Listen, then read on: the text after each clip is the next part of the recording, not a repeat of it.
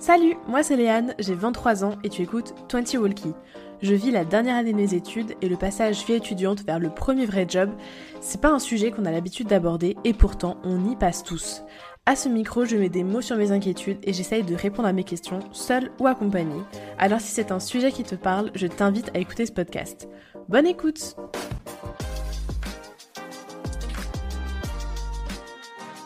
Avant de commencer cet épisode, je voulais juste te prévenir que tu es en train d'écouter la deuxième partie de ma discussion avec Yann. Si tu n'as pas écouté la première, bah je t'encourage à le faire en écoutant l'épisode précédent. Je te souhaite une très bonne écoute. Et j'étais pas aussi chill sur mes recherches euh, après le stage ou même pour les stages. Ah. Voilà, ça faut en parler aussi. Parce que je sais que toi, c'est ce qui te. C'est plus un peu ce que tu vis maintenant. En fait, le... ce dont je me souviens surtout, c'est que après le stage, pour faire la recherche du premier emploi, en fait, je me sentais super stressé. Et euh, c'était euh, une prof à l'école qui nous avait expliqué euh, euh, ce qu'on appelait stress. Et en fait, le stress, c'est le c'est quand tu as l'impression que que tu manques de ressources, en fait, qu'on te demande de faire quelque chose, mais que tu n'en as pas les moyens. Et, et je me souviens que la recherche d'emploi, je trouvais ça super stressant. Mhm. Parce que tout le monde cherche le mouton à, à 5 pattes.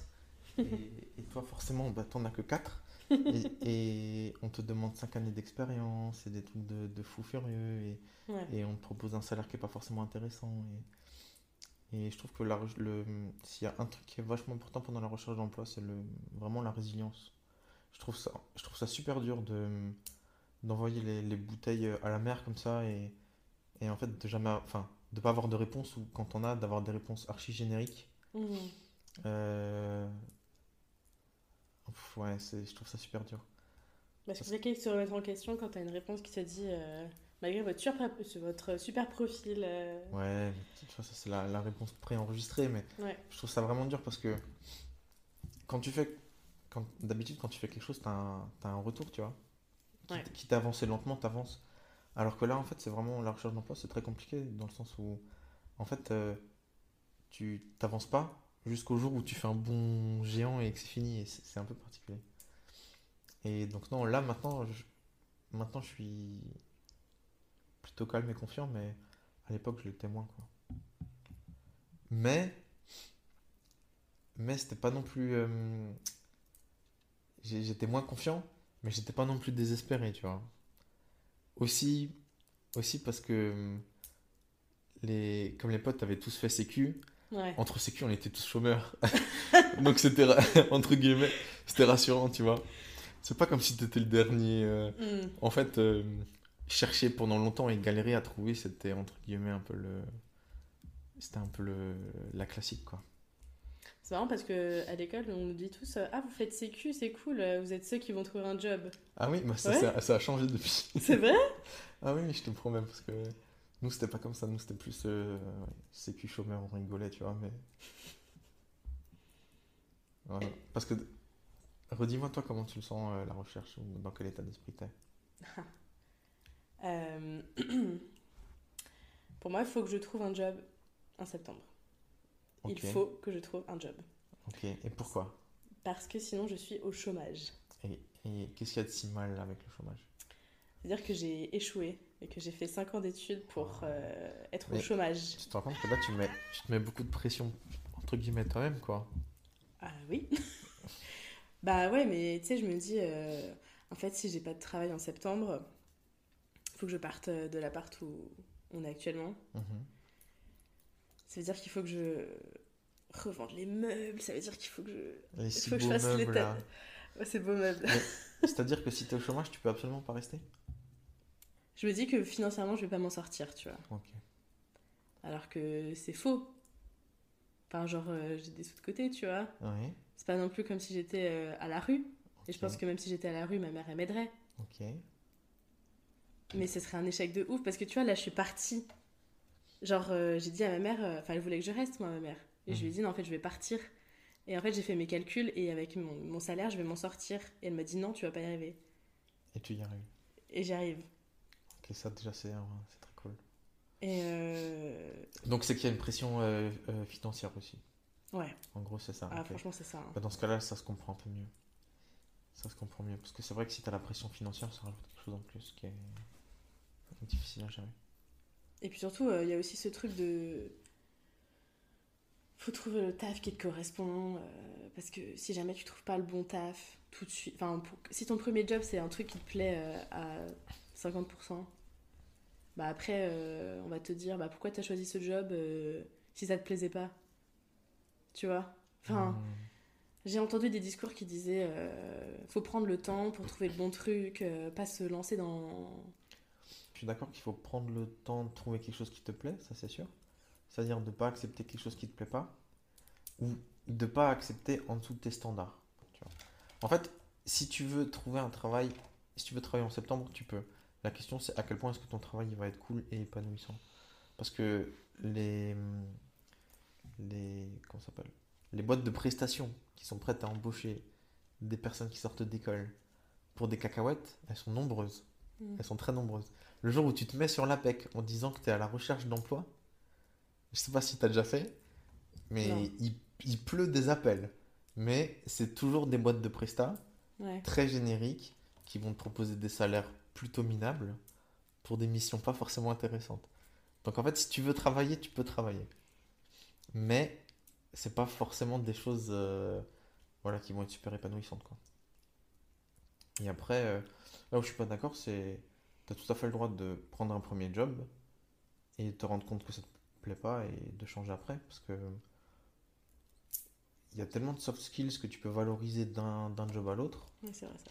Euh, même de façon générale, je trouve que le parcours d'ingénieur qu'on a, il y a beaucoup de. Ce qu'on valorise, c'est beaucoup de soft skills. Tu vois, le... Travailler en équipe. Voilà, faire la rédaction de rapports, Mm. le- la logique, la réflexion, l'ouverture d'esprit. Ouais. Mais si tu valorises juste tes connaissances, je sais pas moi, en chimie orga ou chimie analytique, Mm. bah, je suis désolé, mais en HEC, en tout cas, la majorité de ce que tu as appris te servira à rien. Quoi.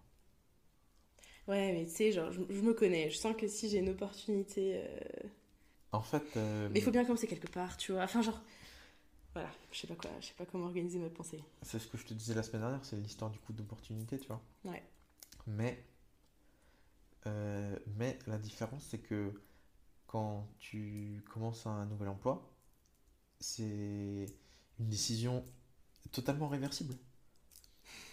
Et qui va vachement plus dans ton sens que dans le sens de l'employeur. C'est-à-dire qu'une fois que tu as passé ta période d'essai, Ouais. eh ben, l'employeur, s'il veut plus toi, à moins de te malmener ou de faire une rupture conventionnelle, tu vois, Mm. alors que toi, à partir du moment où tu as ton emploi et que tu, supposons maintenant ça se passe pas comme tu veux, tu fais ta recherche tranquillement, tu as déjà ton emploi, tu plus de pression euh, euh, matérielle, financière, Mm. tu es dans les meilleures dispositions pour rechercher un emploi. Et Oui, non, mais d'accord, mais. en fait, t'es pas marié à, à ton poste, tu vois. Ouais. Forcément, en fonction de la configuration, euh, il y a un peu un engagement derrière. Mais ce que je veux dire, c'est surtout si ça te plaît pas, t'es pas marié à ton poste. Bon, bref. Mais en même temps, est-ce que le truc de suivre ses rêves et tout, c'est un peu compliqué aussi parce que Mais toi, ça te plaît vachement ce que tu fais en ce moment. à moi ça me plaît, ça me plaît de ouf ce que je Tu suis tes rêves, toi? Non. Non. Bah non non. Je vois ça un peu comme une vocation dans le sens où franchement ça, me- ça me plaît vraiment bien et puis j'ai rarement l'impression d'aller au travail puisque ce que je fais ça me plaît. Euh, mais mais euh, tu vois si maintenant j'étais un, un, un petit garçon Mm. et euh, que je pouvais choisir genre un, un job euh, comme dans Destin, le jeu de la vie et, et en fait que je- genre en un instant j'ai tous les skills du job et je peux faire le job là, Ouais. je fais pas ce que je fais là. Je fais carrément pas ça. C'est juste que par rapport à mon parcours de vie et, et mon parcours euh, euh, scolaire et au niveau des études et au niveau du travail, Mm. ce que je fais là, c'est c'est- Ouais, c'est quasiment la meilleure chose qui pouvait m'arriver, je pense. Mais euh, si je suis l'histoire de suis ton cœur, euh, Mm. suis tes rêves, c'est, c'est- je fais pas ce que je fais là. Et tu penses que tu vas le faire un jour? C'est dans Je ta tête? Je sais pas. Peut-être le jour où ça me plaira plus ce que je fais là. Mais je dois dire, euh, j'ai j'ai pas le courage euh, de le faire maintenant, ne serait-ce que par rapport à, à, à la pression financière aussi, tu vois. Mm. Euh, et j'ai de moins en moins peur de l'échec, mais un échec euh, de projet qui, qui sous-entend s'endetter pendant longtemps, ça c'est compliqué, tu vois. Parce qu'après, tu ouais, je sais pas, ça je, je suis pas prêt à faire. Pas aujourd'hui. Mais par exemple, tu vois, si maintenant, euh, si maintenant euh, j'arrive à, à avoir une, une situation euh, financière très stable, très aisée ou quoi, Mm. ou que je sais pas, que je suis à quelques années de la retraite, euh, là c'est peut-être potentiellement le moment où je me dis, bah vas-y, maintenant je fais un peu euh, mon truc de cœur, tu vois. C'est quoi ton truc de cœur? Je sais pas, en fait, euh, d'un point de vue, entre guillemets, carrière classique, ça, Mhm. ça aurait été peut-être un truc d'architecte. Mhm. Je suis, je trouve ça super passionnant. Et en reconversion possible, mais ça, tu vois, c'est trop bizarre comme taf. Moi, j'aime euh, j'aime trop les jeux de société. Ouais. Et tu vois, par exemple, tenir un bar à jeux de société, ça, je trouverais ça trop, trop, trop cool. Professionnellement, c'est quand même particulier, tu vois. C'est-à-dire que Bah, c'est sûr que. de dire salut, je suis gérant d'un bar de jeux de société. Bah, ça, c'est vachement dû à nos études aussi, en vrai. hein. Oui, Tu c'est sais, vrai. c'est un peu. euh, C'est un peu. euh, C'est con, mais socialement, c'est pas la même, quoi.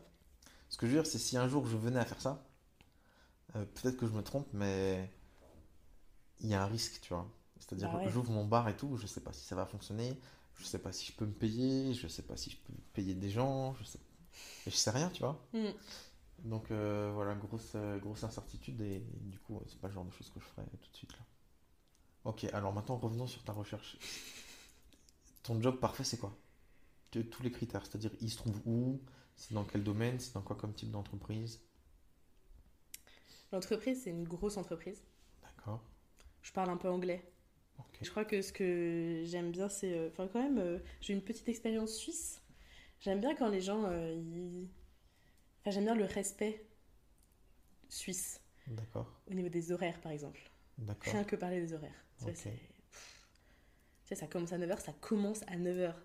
Et on finit à 10h. Ok. Les gens, ils parlent 3 minutes, ils parlent pas 4 minutes. On respecte le temps des gens. Ah, mais ça je connais puisque je l'ai vécu aussi, mais Voilà. c'est à double tranchant, hein. Bon, je vais pas dire que je vais pas travailler en France juste parce que les gens respectent pas les horaires, mais bon, ça participe quand même. Donc Euh, une grande boîte en Suisse, ok. Et quel en poste? euh, alors là, euh, Tu te laisserais surprendre. T'es comme quelqu'un dans une boîte, le DJ te balance des sons. Et en fait, il te donne ce que tu veux, mais que tu ne sais pas que tu veux. exactement. Ok. Non, En fait, euh, j'aime bien travailler avec les gens quand même. Ça faisait partie des trucs que j'avais envie de changer entre l'alternance et le full-time. D'avoir des interactions avec diverses personnes, tu vois, d'aller euh, voir des gens que je connais pas et leur dire salut, moi je veux ça comme information, euh, moi je, je veux t'aider à faire ça, comment je peux t'aider à faire ça, tu vois. Mhm. Bref, ça me pose pas de problème de faire ça. Et j'aime bien. Donc, un travail où j'ai de l'interaction, où il y a un peu de créativité quand même. D'accord. J'ai une question. Dis-moi. J'allais te demander euh, des conseils pour les jeunes gens Bah, qui commencent en août. Et aussi, pour moi, c'est beaucoup une histoire de, de mindset. C'est un peu difficile, tu vois, même. Euh, je pense que c'est un peu comme. euh, un peu comme au niveau séduction, tu vois. Mhm. C'est-à-dire, si tu es à la recherche d'un partenaire, mais que tu te présentes un peu comme, euh, comme un mendiant, dans le sens, s'il vous plaît, je veux quelqu'un, Ouais. tu vas pas forcément attirer les gens, tu vois. En fait, faut, que ce soit dans les entretiens ou quoi, ou même de façon générale, faut pas y aller. Faut, faut pas, faut pas y aller forcément euh, comme si tu étais la seule personne euh, qui avait quelque chose à gagner ou à perdre, tu vois. Mhm. Euh, les personnes qui font passer les entretiens, elles ont aussi des fois un peu des appréhensions parce que, notamment quand tu recrutes, bon, pour des postes peut-être un peu plus importants, tu vois, mais en tant que recruteur, tu as aussi le, la, l'appréhension de recruter quelqu'un qui fera pas forcément, euh, tu vois, qui maturera pas bien. Et euh, je sais plus où j'avais entendu ça, quelqu'un qui disait, voilà, le, les trucs absolument obligatoires quand tu recrutes quelqu'un, c'est quand tu as une équipe que la personne s'intègre bien, tu vois. T'as pas, quitte à ce que quitte à ce que techniquement tu sois pas forcément, tu vois, euh, une bête dès le début, euh, si toi t'arrives et tu t'intègres bien dans l'équipe, euh, t'es facile, bah c'est déjà un super bon décor, tu vois. Alors que si maintenant t'es très fort techniquement, mais qu'en fait dès le départ, euh, tu vois, tu, t'engueules tout le monde, euh, ça ça va pas du tout, personne n'arrive à te saquer, tu, tout le monde te déteste euh, dès la deuxième semaine Ouais. c'est un peu plus compliqué quoi. Donc euh, le, le stress, il est pas seulement de, du côté de la personne qui passe l'entretien, il est du côté des personnes qui recrutent aussi. Mmh, bon conseil. Et ouais, pas y aller, comme dit, pas y aller comme si, comme si t'avais rien à offrir, parce que c'est pas vrai. Eux, ils recherchent quelqu'un. Toi, tu es peut-être la personne qui répond à, à ce qu'ils recherchent. Et il faut juste euh, les convaincre, mais sans se sous-estimer, quoi. Ouais. Tu vois, faut reconnaître sa propre, faut vraiment reconnaître sa valeur. Et ça, ça passe beaucoup par, euh, c'est une attitude un peu, quoi. Après, c'est, ouais, c'est, c'est pas facile, mais je pense que c'est super important. Enfin, tu vois l'image, quoi, tu vois. Entre- entre quelqu'un qui voilà qui est super euh, qui se la ramène je sais pas moi un peu déprimé en mode euh, ouais je suis tout nul mais j'ai besoin d'un travail tu vois c'est quand même pas la même chose que quelqu'un qui est un peu sûr de soi qui Ouais, c'est grave de la séduction, hein. donc Ouais. entretien d'embauche. euh, voilà enfin tu vois ce que je veux dire Ouais, c'est pour ça entre autres je pense que quand tu commences euh, je sais pas moi tu vois quand t'as pris un peu de responsabilité d'assurance notamment en étant par exemple président d'assaut Mmh. eh ben t'as, t'as des bonnes armes tu vois Ouais. je pense que t'es, t'es calibré pour la recherche d'emploi Qu'est-ce qu'il y a d'autre? Pas se sous-évaluer et pas forcément accepter euh, tout ce qu'on tout ce qu'on te propose. Euh, et, et puis voilà.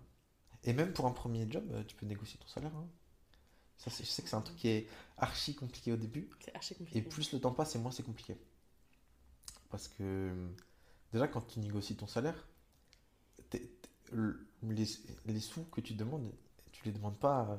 C'est pas déduit du salaire de la RH, tu vois. Ça vient. L'entreprise, elle a des fonds. Et quand tu regardes, surtout euh, à l'échelle de l'industrie, quand tu vois euh, euh, les projets, les dépenses, les choses comme ça, euh, toi, à ton échelle, je sais pas moi, l'augmentation de 1000, 2000 euros que tu demandes, euh, t'as l'impression d'être un peu effronté. Mais en fait, à cette échelle-là, à l'échelle de l'entreprise, Mmh. c'est quelque chose qui est carrément justifiable. Et d'ailleurs, souvent, il y a dans, dans le, le salaire qu'on te propose, il y a déjà un tampon de négociation qui est inclus dedans, tu vois. Ils savent déjà. euh, Bah, si eux, ils ont prévu euh, 50 000, ils vont pas te dire 50 000 dès le début, tu vois. C'est-à-dire, euh, ça, faut le prendre en compte aussi. Quand on te propose, euh, je sais pas moi, dans sortie d'école, si on te propose euh, 35, tu- qu'est-ce qui t'empêche de, négocier un petit peu de... En fait, euh, j'ai un autre truc à te parler là, si tu veux. Ouais. Le... À Nancy, il y a une école de d'ingé chimiste L'ANSIC. l'ENSIC. Et hum, chaque année, il y a quelqu'un de l'entreprise de mon ancien employeur qui se rend à l'ENSIC dans le jury. Ok. Et hum, la personne qui faisait ça d'habitude euh, n'était pas dispo. Et moi, j'ai du coup accepté. Ok. Et j'ai fait partie du jury euh, de l'ENSIC euh, sur, euh, ouais, il y a un an. Pourquoi pour les gens qui sont en dernière année euh, pour passer? Pour les gens, non, pour les gens qui veulent intégrer l'ENSIC. Ah Et c'était super intéressant. C'est la première fois que j'étais de ce côté-là de, Mmh. du bureau. Et en fait, on était dans le jury, on était trois. Et en gros, on avait des fiches d'évaluation. Donc, euh, il y avait certaines questions qu'on essayait de poser. Voilà. Et euh, donc, on était trois. Et chacun euh, notait au final sur 50 points. Et en fait, sur les, sur les. Je sais pas combien on fait passer de personnes, une, une petite quinzaine, je pense. Et ben, nos notes, à nous trois jurés sur 50, étaient jamais différentes de plus de deux points. Arrête. Quand on faisait la concertation, on était toujours à deux points près, tu vois.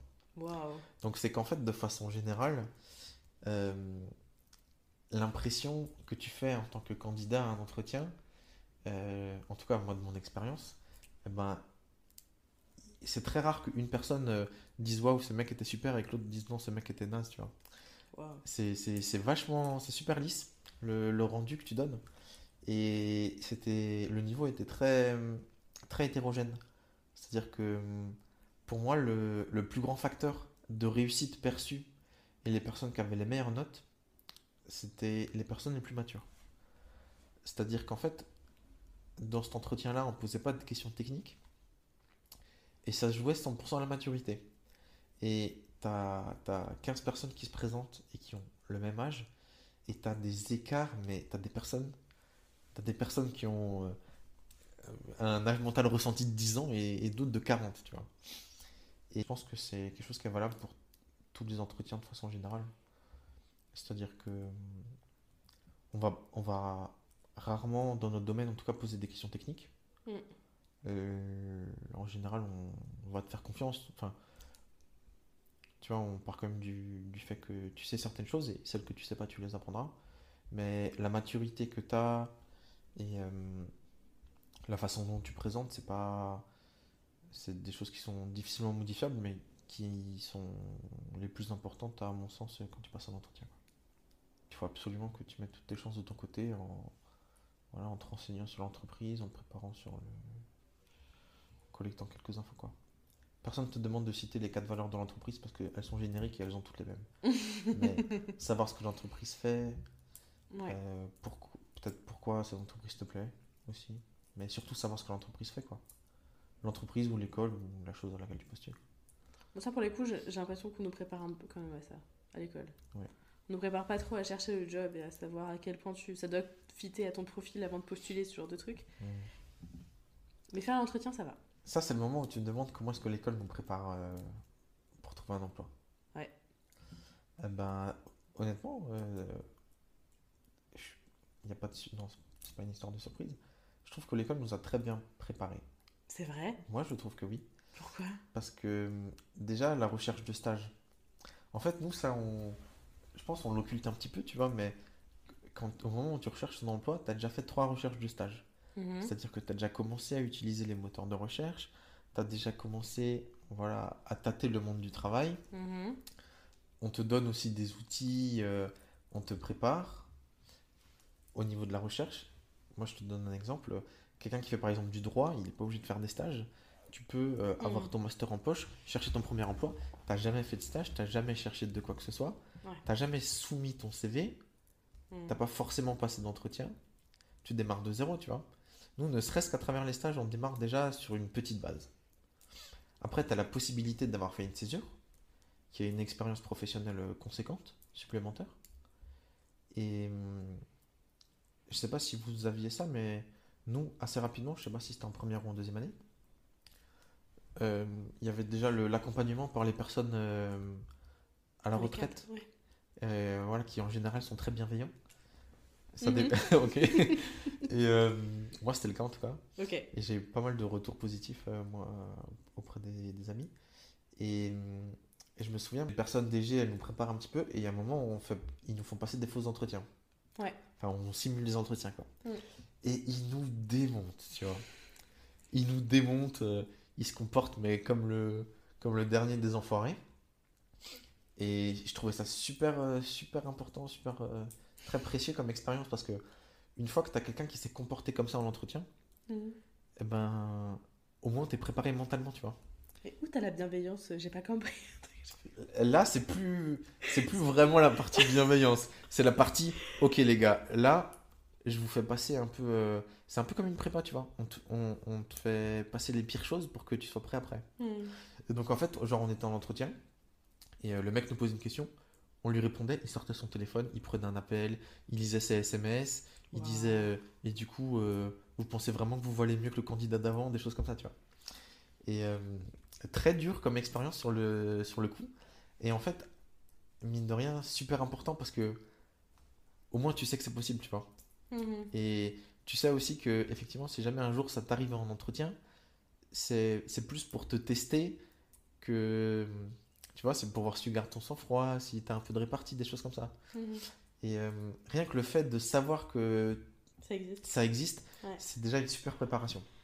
Parce que je t'assure que moi, si on m'avait jamais dit ça, ou que j'avais jamais vu ça, et qu'un jour en entretien, quelqu'un me lâche ça, en vrai, faut quand même que le mec qui, enfin, le mec qui fait ça, il a quand même euh, sacré paire de coronesses, tu vois, mais le. Et je pense pas que ce soit tous les jours, mais si jamais un jour quelqu'un te le fait, tu l'auras déjà vécu. Et du coup, t'as déjà les antici... enfin, t'as déjà anticipé, tu vois, tu sais déjà comment tu dois réagir. Ouais. Ok. Et, et, euh, et ça, c'est, ça, pour moi, c'était une expérience euh, que j'avais trouvée très importante. Donc, il y avait ça, la préparation des gens DG, le, le, ouais, le, le suivi, le fait qu'ils soient un peu disponibles. C'est-à-dire que moi, je me souviens que le, le- la personne qui m'accompagnait, tu vois, si j'avais des questions, elle me répondait. voilà. Globalement, pour moi, c'était, ça s'était très bien passé. Ok. Et, et après, il y a toujours encore euh, le réseau de l'amical, effectivement. Mm. Je pense notamment, euh, je sais pas si on peut la citer, euh, Béatrice, Yes. qui est, C'est la meilleure. super, super importante. Béatrice, c'est la GOAT. Ouais, Trop bienveillante, euh, toujours à fond derrière. Franchement, c'est elle est incroyable. c'est- une deuxième, troisième grand-mère pour tout le monde. Mm. Euh, mais de façon générale, l'amicale, ouais. L'amicale, et puis. Et puis voilà. Donc moi, j'étais pas. J'ai l'impression, moi j'avais le sentiment d'avoir plutôt été bien préparé. Ok. Pas, j'ai pas le sentiment d'être démuni en tout cas quand j'ai commencé à chercher. Ok. Je suis peut-être une drama queen aussi. Pourquoi? Qu'est-ce qui- Qu'est-ce que. C'est quoi ton ressenti Ben, moi je me sens un peu perdue quand même. J'ai l'impression que. J'ai l'impression qu'on m'a jamais vraiment demandé ce que je voulais faire, tu vois. Après, c'est à moi de me poser la question. Mais j'ai l'impression que. Mais on a. Vous avez pas eu ça, vous euh, des, des questionnaires euh, euh, Comment est-ce que tu te vois des... Nous, on avait des trucs à préparer sur le projet professionnel. Tu vois, de- en, en 1A, en 2A. Moi, mon projet professionnel, quand je l'ai mis sur papier, il ressemblait pas du tout à ce que j'ai maintenant. Ça, c'est intéressant. Mais au moins, on m'a demandé à le poser, tu vois, sur papier, à me poser les questions. Et après, il s'est modifié en cours de route avec les expériences que j'ai vécues et puis euh, ma sensibilité, mais au moins, à un moment, Mm. on m'a demandé de me poser les questions. Je me les suis posées. Et, et puis voilà, je pense que ça a son importance quand même. Parce que ça, vous l'avez plus, ça? Si, mais c'est. C'est peut-être mon ressenti aussi, mais j'ai l'impression que c'est vachement superficiel comme question. Tu sais, bah après c'est l'école, c'est le principe, mais genre, on te le demande, on te demande de sortir un rapport pour avoir une note. D'accord. T'as pas trop de discussion euh, suite à ça avec le gars qui te suit? Ah, bah, je crois que là, encore une fois, j'ai peut-être dû avoir beaucoup de chance. Ouais. Mais euh, moi, la personne qui m'avait suivi, pareil, elle était archi bienveillante. Waouh, trop Elle, bien. elle était trop sympa, elle, elle- elle était vraiment derrière et ça se voyait qu'elle faisait pas ça parce qu'on lui avait demandé de le faire, mais parce qu'elle avait envie de le faire, tu vois. Donc là, Mhm. j'avais été très chanceux. Ouais. Bah, globalement, euh, c'est les gens que, qui sont sur ton chemin qui t'aident à. Enfin, je sais pas. Enfin, tout est déterminant. euh, Enfin, comment faut, dire? faut s'aider soi-même, mais ça peut t'aider. Ça te facilite la chose, quoi. Ouais, mais ouais, oui, oui, tu as raison.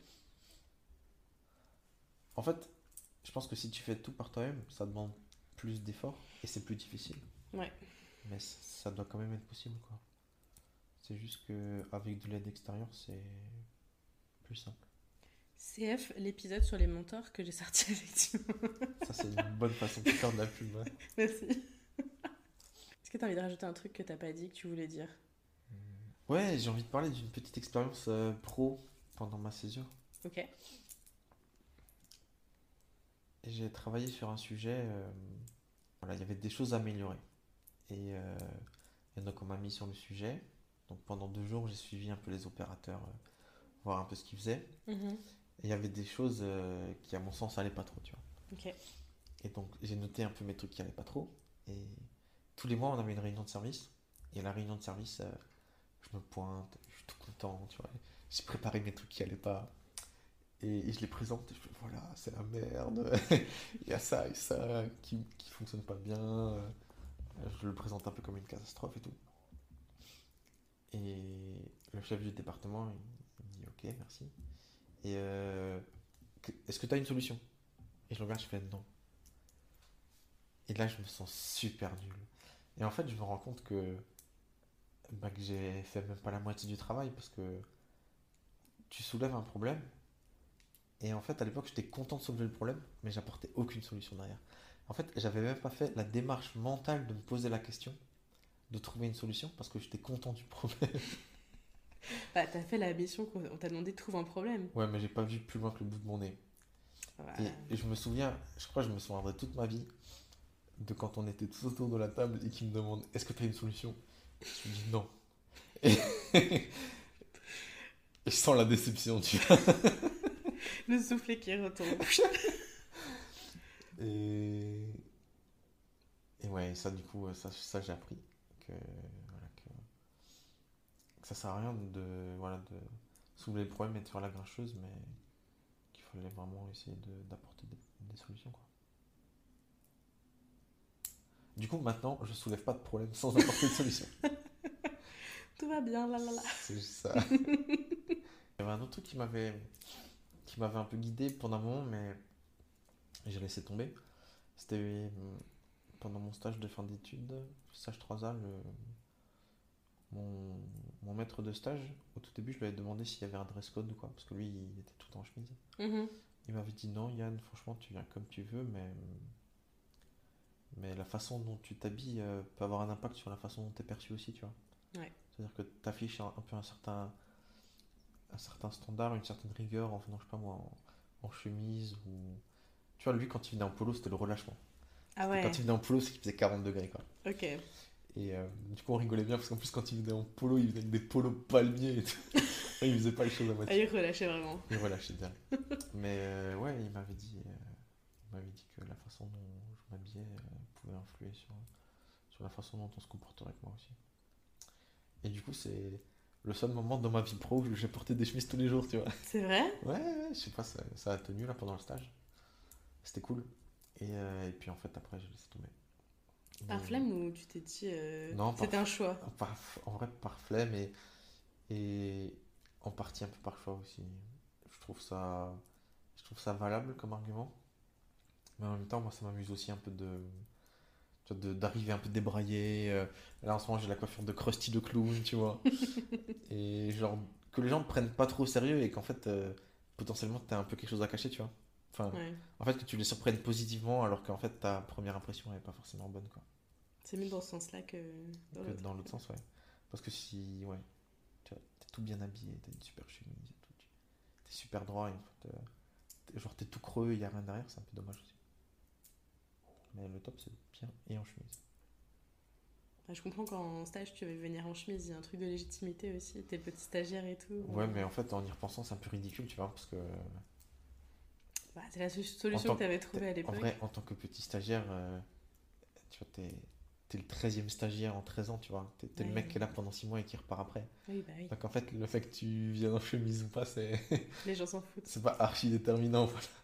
Si les gens retiennent ton prénom, c'est déjà une victoire, quoi. Ça, c'est sûr. Autre chose que tu voulais rajouter? Je pense que c'est déjà très bien comme ça. C'est déjà très bien. J'ai j'ai un peu de montage là à faire, c'est cool. Ouais. Et ouais, comme dit, j'étais très content d'être là, j'espère que ça rendra bien. Ben oui, y a pas de raison. Non, il n'y a pas de raison. Je suis sûr que tu vas éditer ça euh, comme une chef. Bah du coup là j'hésite à faire trois épisodes, tu vois. Salut, c'est la Léane du montage. Alors déjà merci d'avoir écouté jusque-là. Et ensuite je viens de me rendre compte que j'ai pas du tout fini cet épisode correctement. j'ai pas fini l'enregistrement en fait de ma discussion avec Yann. Donc je tiens à le remercier vraiment chaleureusement pour sa participation, pour sa confiance et ses précieux conseils qu'il a prodigués pendant ces deux épisodes. J'espère que ça t'a été utile. En tout cas pour moi ça l'a été vraiment beaucoup. Donc à nouveau, Merci beaucoup Yann pour ta participation. Si t'es encore là, ça veut dire que t'as écouté cet épisode jusqu'au bout, alors déjà merci beaucoup pour ton écoute. Ensuite, si tu veux me soutenir encore plus dans mon projet, n'hésite pas à parler du podcast autour de toi, c'est vraiment le meilleur moyen de m'aider. Tu peux aussi me retrouver sur Instagram en cherchant 20 Walkie. Je te souhaite une bonne journée et je te dis à bientôt dans un prochain épisode. Salut